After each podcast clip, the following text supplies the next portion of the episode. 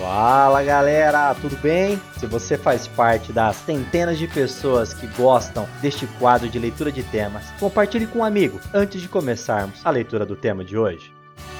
Você está ouvindo Redação Cast, o podcast para quem quer uma redação nota mil.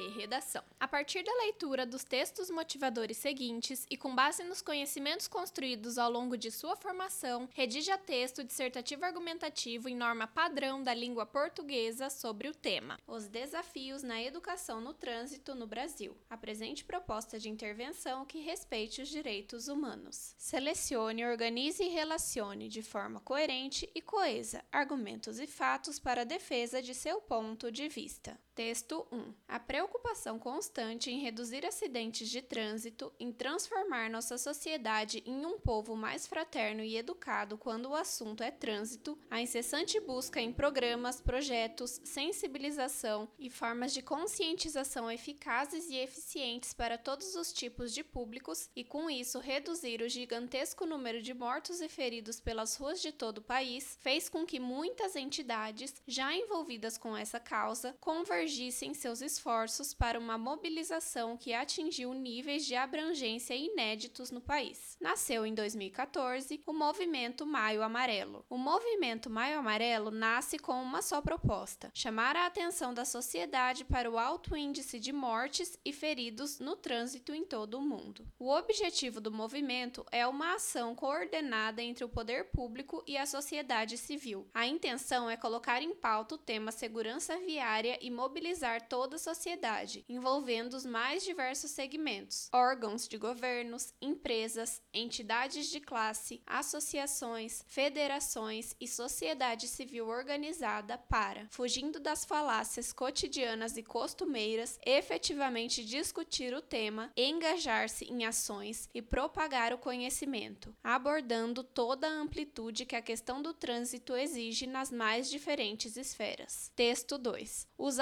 acidentes e mortes no trânsito ainda são uma realidade alarmante no Brasil. Segundo dados do Ministério da Saúde, anualmente ocorrem cerca de 40 mil mortes no trânsito. Além disso, muitas pessoas sofrem lesões graves ou permanentes em acidentes de trânsito, o que impacta não apenas a vida delas, mas também de suas famílias e da sociedade como um todo. É necessário adotar comportamentos seguros no trânsito, como respeitar os limites de velocidade, não dirigir dirigir sob efeito de álcool ou drogas, usar o cinto de segurança, cumprir as leis de trânsito e estar atento às condições das vias. A Organização Mundial da Saúde, OMS, ressalta que a segurança no trânsito é uma responsabilidade de todos, não apenas dos motoristas, mas também de pedestres, ciclistas e motociclistas. O respeito pelas leis de trânsito e a adoção de comportamentos seguros ao utilizar as vias públicas são imprescindíveis para evitar evitar acidentes e mortes. Completa que as leis em níveis nacional, estadual e municipal que relacionam a direção sob efeitos do álcool, uso do cinto de segurança, limites de velocidade, capacetes e sistemas de retenção para crianças devem ser cumpridas e assim resultar na redução das mortes e lesões no trânsito. Texto 3. O trânsito brasileiro é o quarto mais violento do continente americano, segundo dados divulgados pela Organização Organização Mundial da Saúde, OMS. Dentro do país, São Paulo é o estado com maior número de óbitos no trânsito e dirigir alcoolizado é a segunda maior causa. Pensando em diminuir o número de acidentes, foi publicada no ano passado a Lei Ordinária 13.546 do Código de Trânsito Brasileiro, que aumenta a punição para o motorista que causar morte dirigindo alcoolizado. Ou seja, a pena, que antes era de 2 a 4 anos de detenção, passa para 5 5 a 8 anos de reclusão. O professor Ricardo Abrantes do Amaral, do Departamento de Psiquiatria da Faculdade de Medicina da USP, fala sobre as razões de as pessoas continuarem bebendo e dirigindo, mesmo sabendo de todos os riscos e consequências. É apenas imaturidade ou as campanhas de conscientização não cumprem as suas funções? Também conversa sobre o assunto a professora Maria Abigail de Souza, do Departamento de Psicologia Clínica do Instituto de Psicologia da USP. Ela acredita que dirigir alcoolizado é um problema cultural da nossa sociedade. Texto 4. O texto 4 trata-se de uma imagem. Favor verificar a proposta em PDF para melhor compreensão.